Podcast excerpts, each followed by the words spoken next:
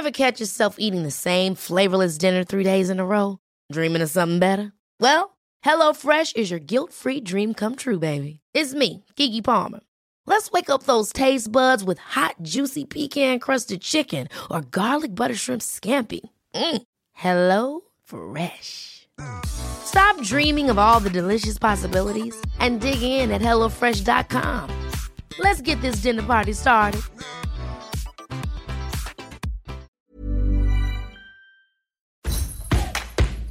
El podcast del Diario de los Deportistas es patrocinado por Tiendas Atléticos, Productos Deportivos. Síguenos en la página atléticos.com o en Facebook como Atléticos MX. Atléticos, lo mejor para el deporte.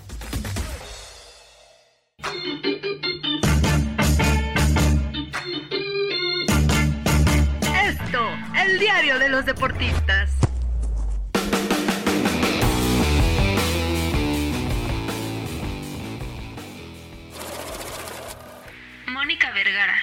Directora técnica de la selección mexicana femenil. Afortunadamente, eh, sobre todo en nuestros primeros dos partidos, no pudimos plasmar nada de eso. Entiendo la frustración, soy la primera en sentirme muy avergonzada con ustedes, con la afición, porque conozco el equipo, conozco el trabajo y no se pudo ver nada de eso. Entonces me hago completamente responsable, pero tampoco puedo llamar fracaso a todo el trabajo que están haciendo ustedes, a todo el trabajo que están haciendo los clubes, nuestra liga femenil, a todo el trabajo que están haciendo en el sector amateur para que todo esto siga teniendo frutos. Entonces, solo les vuelvo a repetir, es un fracaso personal, sí, porque a mí me gusta trabajar con esta exigencia, sobre todo porque conozco a las jugadoras, sé, su potencial y hoy pudieron ver un pequeño destello que todavía lo puede hacer a otro nivel.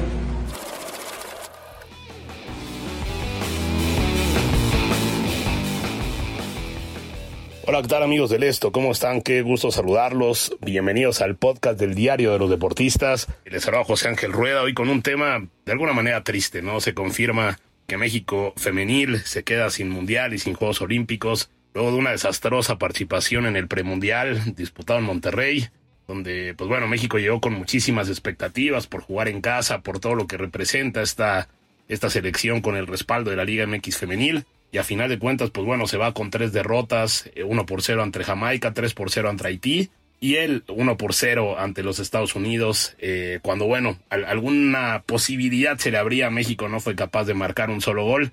Y a final de cuentas esto, eh, pues bueno, termina con la eliminación de México y muchísimas dudas en el proceso de Mónica Vergara. Para platicar este tema me acompaña como siempre en Miguel Ángel Mujica. Mi querido Muji, a ver, te escuchaba muy emocionado, muy ilusionado la semana pasada en el podcast que hicimos y a final de cuentas, pues bueno, representa una desilusión este resultado, ¿no? ¿Cómo estás, Muji? Hola, ¿qué tal, mi querido Ángel? Sí, bueno, una lástima, ¿no? Eh, lo que sucedió.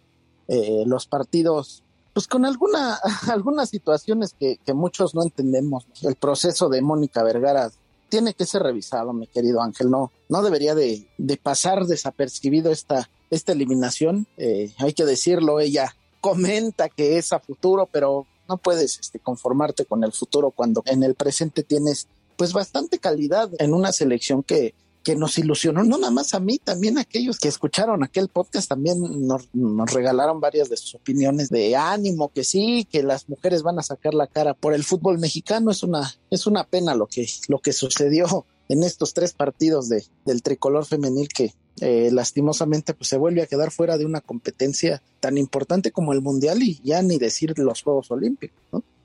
Sí, no, desde luego, ¿no? Yo creo que evidentemente siempre el golpe que uno se lleva, pues bueno, es proporcional a la, a la ilusión que tenía sobre determinada situación. En este caso, con la selección femenil, yo creo que sí había muchísima ilusión de poder pelear por un, un boleto, una Copa del Mundo, que bueno, tú y yo lo decíamos, ¿no? En una zona donde están, pues bueno, dos gigantes como lo es Canadá y lo es Estados Unidos, pero bueno, yo creo que todo el mundo nos sentíamos allí con la capacidad de decir, bueno, México en un panorama donde hay cuatro clasificados, pues bueno, México se tiene que meter, ¿no? Donde hay, pues bueno, selecciones como Costa Rica, como como Jamaica, como Haití, como Panamá, ¿no? Como Trinidad y Tobago, es decir, son selecciones que pueden tener su nivel, pero yo creo que nos agarra desprevenidos, ¿no? Más allá de, de lo que se habla de que algunas, por ejemplo, jugadoras de Jamaica, pues bueno, están en las mejores ligas del mundo, lo mismo pasa con las haitianas, y que bueno, yo creo que a final de cuentas, eh, pues termina siendo una sorpresa sobre todo yo creo el nivel mostrado por la selección mexicana. A mí eso es lo que me duele y me sorprendió, que bueno, México se vio incapaz en muchísimos momentos de este premundial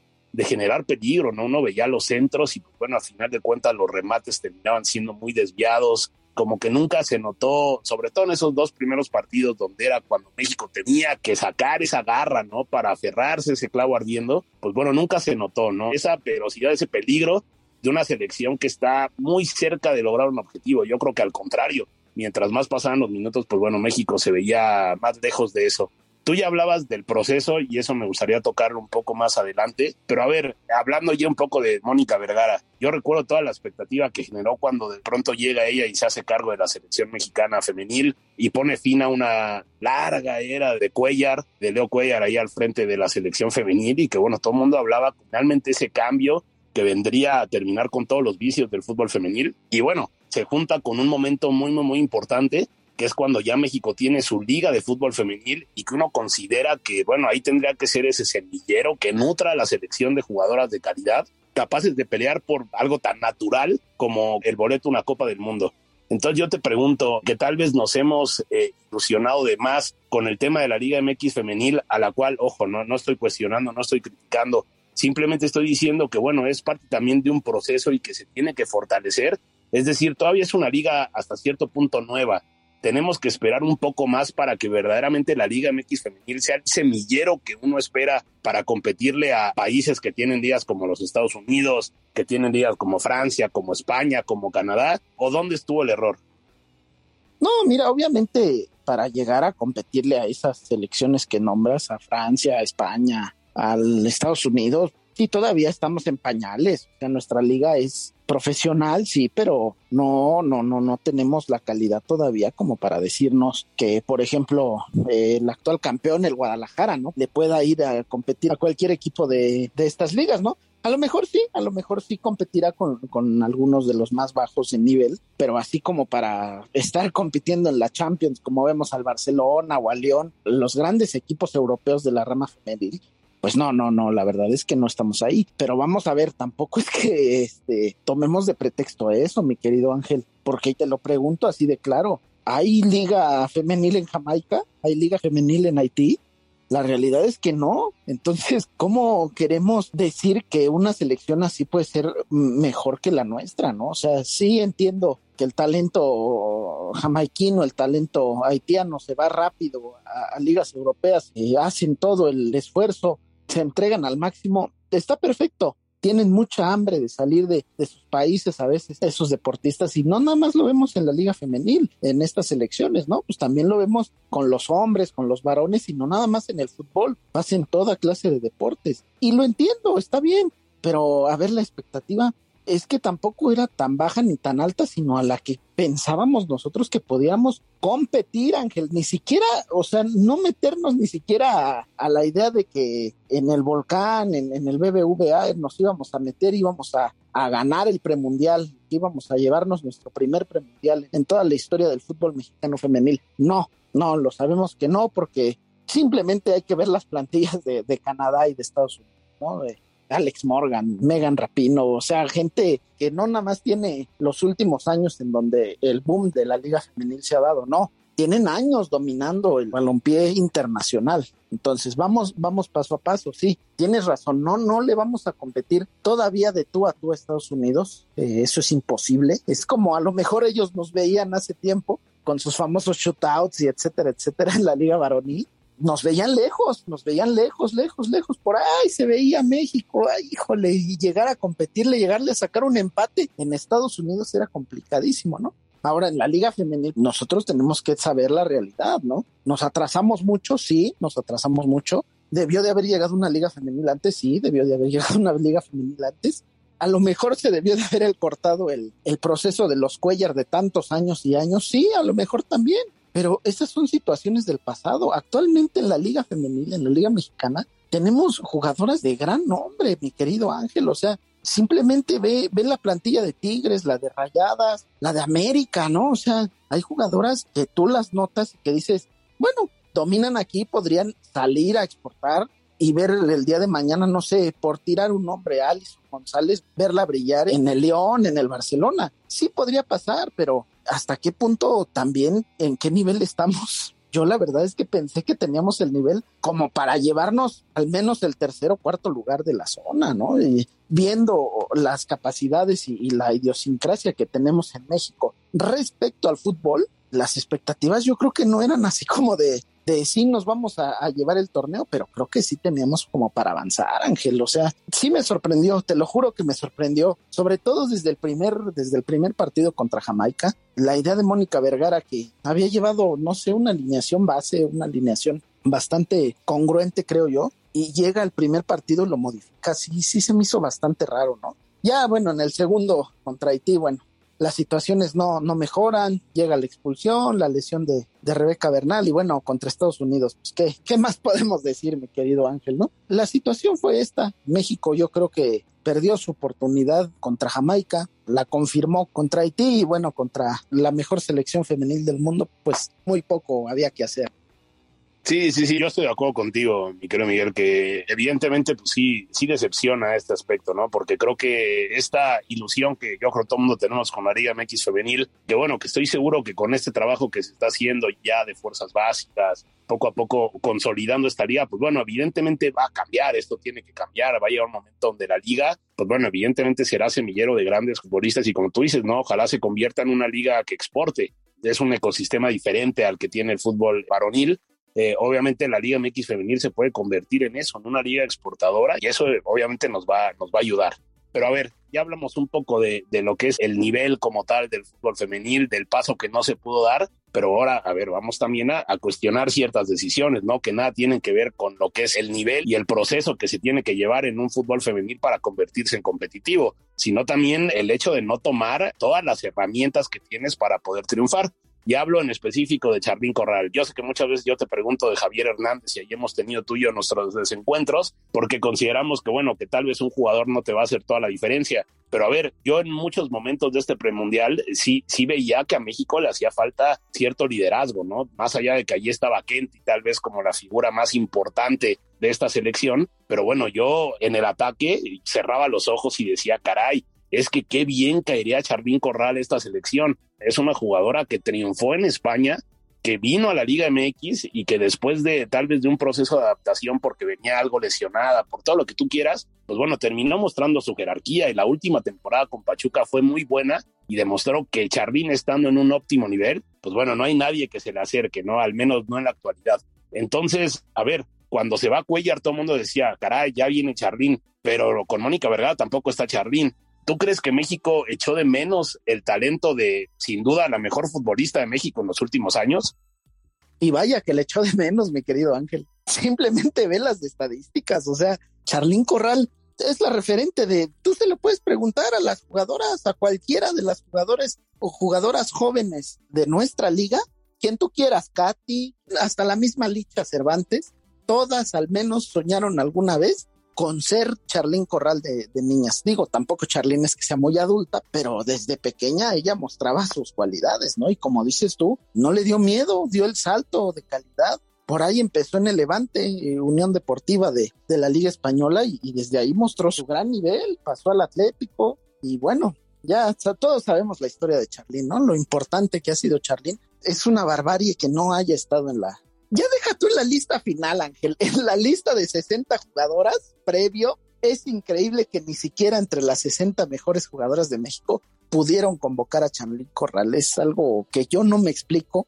De verdad, está bien si, si tuvieron un problema Mónica y Charlín, bueno, ¿qué te puedo decir, no? O si es de más arriba, está bien, pero que salgan y que lo digan. ¿Por qué no llamas a la, a la referente del gol del fútbol mexicano, ¿no? Es como si en un tiempo más atrás no hubieras llamado a, a Maribel Domínguez, ¿no? O sea, es como... Eh, o, o, como si no por... llamaras al Chicharito Hernández, ¿no? Ahorita no se entendería, ¿no? no, bueno, son situaciones diferentes, ¿no? Porque por ahí Javier se equivocó y no lo quiere aceptar. Eh, si lo aceptara, a lo mejor Gerardo Martino le abriría los ojos, pero ese no, no, no es el tema hoy. Pero que digan, o sea, que digan qué sucedió con Charlene, por qué no le dan la oportunidad. Te estás prácticamente, y disculpen, no quiero ser este, agresivo ni nada, pero parece que te estás disparando en el pie, Ángel. Si no estás llevando a una jugadora que simplemente con tocar el esférico, sabes que te puede cambiar un partido. Y no solamente frente al arco, Charlene es tan completa que tiene también la propia visión para habilitar a las jugadoras de, una forma increíble, ¿no? Lo vemos en Pachuca, cada semana nos regala actuaciones importantísimas, ¿no? O sea, en fin, mira, hasta me hace suspirar no ver a Charlene. Cuando yo supe que, que venía a la Liga MX femenil, dije, le va a quedar chiquita, como dices tú, venía de, de una lesión bastante complicada. Muchos, muchos jugadores no, no quedan bien después de una rotura del ligamento cruzado. Es una lesión complicadísima, dificilísima de superar. Eh, una lástima lo que le pasó a Charlene, pero con el nivel que mostró, yo creo que sí estaba por encima, al menos, al menos, al menos de estar en la prelista de 60, mi querido Ángel. Sí, no, totalmente. Y creo que de manera desafortunada, pues bueno, ese tipo de decisiones no solamente afectan, ¿no? A, a la actualidad, es decir, estás eh, afectando a una generación importante de futbolistas. Digo, es cierto, yo creo que México tiene todavía talento y tiene jugadoras jóvenes que eventualmente ojalá tengan la oportunidad de disputar una Copa del Mundo, ¿no? Pero bueno, ya Charlín, eh, la propia Charlín, Kenty, ¿no? Jugadoras veteranas que bueno, lamentablemente pues bueno, no podrán estar ya en la próxima Copa del Mundo. Y pues bueno, ahora sí que esa, esa participación, ¿no? Esa última participación en la Copa del Mundo de Canadá 2015, pues bueno, termina siendo como un, recuerdo que nos va quedando lejos, ¿no? Y esto, bueno, tiene repercusiones importantes, más allá de la futbolística, de lo deportivo, de lo que representa que unas futbolistas que están teniendo un franco crecimiento en su liga, pues bueno, no puedan tener esa exhibición a nivel mundial, ¿no? Pero también yo creo que un mundial en este momento, con este crecimiento y con este boom que ha tenido el fútbol femenino en México, pues bueno, hubiera sido sensacional, ¿no? Por lo que representa el hecho de tener un mundial. Imagínate las la chavitas de la sub-17, ¿no? Que están creciendo, inclusive más niñas que sueñan que lo que antes parecía una utopía como ser futbolista profesional aquí en México, pues bueno, de repente tengan ese, ese desarrollo y ese crecimiento y esa exposición comercial que la selección femenil buscaba, sobre todo en estos tiempos, ¿no? Que hablamos tanto de, igualdad salarial y de todo eso. Es lamentable que no se haya podido dar este, este objetivo hablando yo un poco del proceso, ¿no? Eh, como bien lo mencionas, Mónica Vergara comentó que, que, esto es un proceso y que, bueno, que la mirada está puesta en el 2027 y pues bueno, a, habrá que ver. Lo cierto es que, bueno, conocemos cómo es el fútbol mexicano, conocemos el entorno y este golpe que representa yo creo que sí es algo duro, ¿no? Sobre todo por la forma, ya lo hablamos, por las formas, porque Mónica fue muy cuestionada por ese parado que tú hablaste, por el once que sacó, por los cambios que hizo, por las jugadoras que no llamó. Entonces, bueno, tú desde tu punto de vista, ¿crees que, que las jugadoras, que las mismas futbolistas sigan creyendo en su proceso? Porque, bueno, nos queda claro, lo hemos visto mil veces en el fútbol, en cualquier categoría, en cualquier género, en lo que sea. Cuando un futbolista ya no cree en un proyecto, regularmente es complicado retomar este rumbo. ¿Tú cómo ves que queda Mónica Vergara parada de cara a lo que viene? Y si le van a dar esa oportunidad de continuar, entendiendo que, a ver, si los futbolistas y las futbolistas también están en un proceso de, ahora sí, de aprender y de madurar, de aprender a competir al más alto nivel, pues bueno, también eh, la directora técnica está en esa misma situación. Eh, entonces, ¿tú cómo ves eso? Mira, el tema de, de Mónica Vergara a mí me, me genera dudas de los dos lados, ¿no? En cuanto a continuidad, yo, yo creo que está en duda su continuidad no podríamos confirmar que Mónica Vergara va a ser la entrenadora que va a llevar a México al próximo mundial. Ya no este, sino el que sigue. Pero la credibilidad de ella dentro del plantel, que es el tema que tú tocaste, es el que yo no termino por entender. Porque estás llevando a una futbolista que se ha cansado de hacer goles con la playera del Guadalajara, 74 partidos de Licha, 68 goles, Ángel. O sea, estás hablando de un promedio de prácticamente uno cada dos partidos, o sea... De un gol cada partido, casi casi, ¿no? Estamos hablando muy cerca de un gol por partido. Un gol cada partido, Ángel. Estás hablando de una futbolista, de una delantera de otro nivel, al menos para nuestra liga, al menos para nuestra liga. No sé, ahí sí ya dependerá de, de Licha si en algún momento llega a dar el salto al fútbol europeo. Pero estás hablando de una futbolista que te está rompiendo cualquier tipo de marca en tu liga. O sea, por ahí al principio solamente Lucero Cuevas, aquella futbolista que también nos ilusionó mucho con la playera del América, había sido la única jugadora bicampeona de goleo en nuestra liga. Licha lo hizo el año futbolístico pasado, Licha lo, demostró, se puso el carácter en donde se lo tenía que poner y anotó e hizo todo lo que pudo hasta que llevó al Guadalajara al título. Y sabes lo complicado que es porque tenías que romper ese dominio regiomontano y llevas a la futbolista y no la pones de titular, Ángel. Está perfecto. O sea, yo entiendo a los técnicos que se mueren con la suya, ¿no? Lo hemos visto en miles de ocasiones y lo estamos viviendo también en la selección mexicana varonil, ¿no? Con el tema de Chicharito y Gerardo Martino. Ok, yo lo entiendo, pero Ángel, no puedes dejar tantos goles en la banca, tantos goles en la banca. Y más cuando tienes una generación importante de jugadas con María Sánchez, con la propia Jocelyn Montoya que está ahí, con Licha en las Chivas, distintas jugadoras que muestran un talento importante semana a semana en la Liga MX. O sea, no sé si el convencimiento de Mónica Vergara su plantel sea completo o, o, de verdad sientan que ella es su líder. Eso solamente las futbolistas lo saben, pero lo que denotan en la cancha es otra cosa. Y entonces es ahí donde bien comentas tú, si se perdió esa, esa hambre, ese liderazgo de parte de Mónica, yo creo que su proceso no debería de continuar. Ahora, si de verdad le creen a Mónica que lo que sucedió en Monterrey es un accidente y que, y que influyó que la gente no haya respondido en la grada y que influyó que cualquier tipo de cosa que tú quieras, que no suene a pretexto, está correcto, bueno, es una lástima, se, se intentó competir y nos faltó, ahora sí que como dicen en el barrio, nos faltó calle, está bien, pero que demuestren las ganas de, salir y demostrar y rajársela por México, porque al final de cuentas las jugadoras en este caso vienen y van, Ángel. El que se quede es el escudo, el logo de México y, y esto simplemente vuelve a ser un fracaso, no del fútbol femenil, porque no lo veo como tal, pero del fútbol mexicano sí, después de tener una base concreta, una base sólida, en una liga que para mí siento que es competitiva en algunos aspectos, como cuatro o cinco equipos que dominan, pero de ahí para abajo hay, hay una competencia más o menos regulada, pues debería de salir una, una base de futbolistas bastante completa, ¿no? Y si además le agregas a las que juegan en otros lados del mundo, bueno, pues te queda una selección bastante equilibrada, tampoco como para llevarnos el título del mundo, pero sí para competir, ¿no? Al menos eso, Ángel, competir. Y también una pena que hablemos también de esto, pero a la gente de Monterrey que le faltó el apoyo a la selección, digo, a veces dicen que la afición no juega, pero en este tipo de partidos, mi querido Ángel, lo hemos visto y cómo salen motivadas las rayadas y las tigres cuando, cuando juegan de local con estadio lleno, pues hubiera sido fantástico que la gente regiomontana, que sabemos que es apasionada porque lo vemos cada fin de semana, sea varonil, sea femenil, sea lo que sea, llenan el estadio y que no estuvieron presentes en las gradas cuando se les necesitaba, de verdad para mí es una pena. Cerrando con el tema de Mónica Vergara, analizaría muy bien los pros y los contras que tiene Mónica. Eh, yo por la ilusión que tenía y, la forma en que vi jugar al tricolor, preocupante en algunos momentos, yo la verdad no, no mantendría a Mónica, a pesar de que siento que es una entrenadora que si en algún momento continúa, ya sea con la selección o en algún club, creo que va a dar eh, resultados importantes. Ya veremos qué es lo que ocurre aquí con Mónica Vergara, si continúa o no al frente de la selección mexicana femenil porque bueno, hay muchísimo que pensar, ¿no? Lamentablemente también para Mónica Vergara creo que todo se junta, ¿no? Es un momento muy delicado para las elecciones nacionales, varoniles también, la sub-20 que queda fuera, la mayor con tanta duda más allá de tener su boleto para Qatar 2022. Y pues bueno, todo eso se va juntando, ¿no? La, ahora sí que la turbulencia directiva ahí con Gerardo Torrado, con John de Luisa, pues bueno, también hace ruido y termina por desestabilizar absolutamente todo.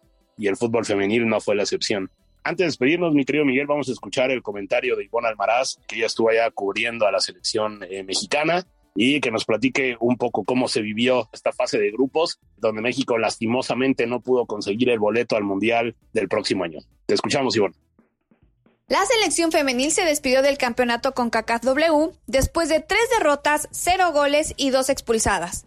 El fracaso fue inevitable y el tricolor se quedó sin Mundial y Juegos Olímpicos. La gente no le perdonó dicho papel a Mónica Vergara y de inicio a fin fue abuchada. En el debut, Jamaica se notó mejor y superó al tricolor por la mínima. En el segundo duelo, Haití goleó a las anfitrionas 3-0 y en el último encuentro de la fase regular, Estados Unidos sepultó a México con un solitario de Miwis. La tristeza en las jugadoras fue más que notoria, quienes rompieron filas y abandonaron Monterrey para reportar con sus respectivos equipos, donde tendrán ya la oportunidad de reflexionar todo lo que vivieron, mientras que la federación deberá trabajar sin excusas para clasificar sí o sí a la justa del 2027 ya escuchamos cómo se vivió este, este ambiente donde, como bien dices, este Miguel, faltó el apoyo de la afición, la verdad, de que sí quedaron a deber y como dicen, no, no hay nada más bonito que un estadio lleno y pues bueno, no hay nada más triste que un estadio vacío y lastimosamente lo que vimos en los partidos de México fue, fue triste, ¿no? Por parte de la afición. Pero bueno, mi querido Miguel, llegamos al final ya de este podcast. Como siempre, tus recomendaciones, por favor, ¿dónde nos pueden escuchar? Bueno, escucharnos tienen bastantes plataformas, ¿no? Como Spotify, Deezer, Google Podcast, Apple Podcast, Acas y Amazon Music. También nos pueden escribir todas las impresiones que tengan de nuestro podcast en podcast.com.mx. Mi querido Ángel, espero que de verdad la gente no se desilusione tanto como parece verse en, las redes sociales. Nuestras futbolistas necesitan apoyo, tenemos que respaldarlas y, darle apoyo también a nuestra liga femenil, que es algo que, hará que crezca el fútbol mexicano, ¿no? El día de mañana yo quiero ver a, nuestras representaciones mexicanas contra los mejores del mundo y a nuestros clubes mexicanos de la Liga MX femenil compitiendo al más alto nivel, sea con Mónica Vergara o no, Efectivamente, mi querido Muji, como dicen, Roma no se hizo en un día, habrá que ser constantes, habrá que confiar en el desarrollo de la Liga MX femenil y en el semillero que será y buscar ahora sí ese cuarto mundial, ¿no? esa cuarta participación mundialista que tanta falta le hace al fútbol femenil. Eh, nosotros llegamos al final, le agradecemos a Janani Araujo y a Natalia Castañeda en la producción y como siempre ustedes por escucharnos, eh, estén pendientes de todos los podcasts de la Organización Editorial Mexicana, tenemos muchísimas opciones para ustedes y pues bueno, los deportes a través del podcast de esto, el diario de los deportistas. Que estén muy bien y nos escuchamos la próxima. Hasta luego.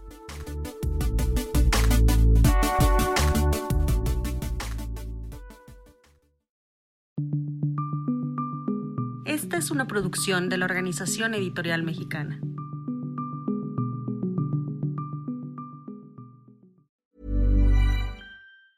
Ever catch yourself eating the same flavorless dinner three days in a row? Dreaming of something better? Well, HelloFresh is your guilt-free dream come true, baby. It's me, Kiki Palmer. Let's wake up those taste buds with hot, juicy pecan-crusted chicken or garlic butter shrimp scampi. Mm. Hello Fresh. Stop dreaming of all the delicious possibilities and dig in at HelloFresh.com. Let's get this dinner party started.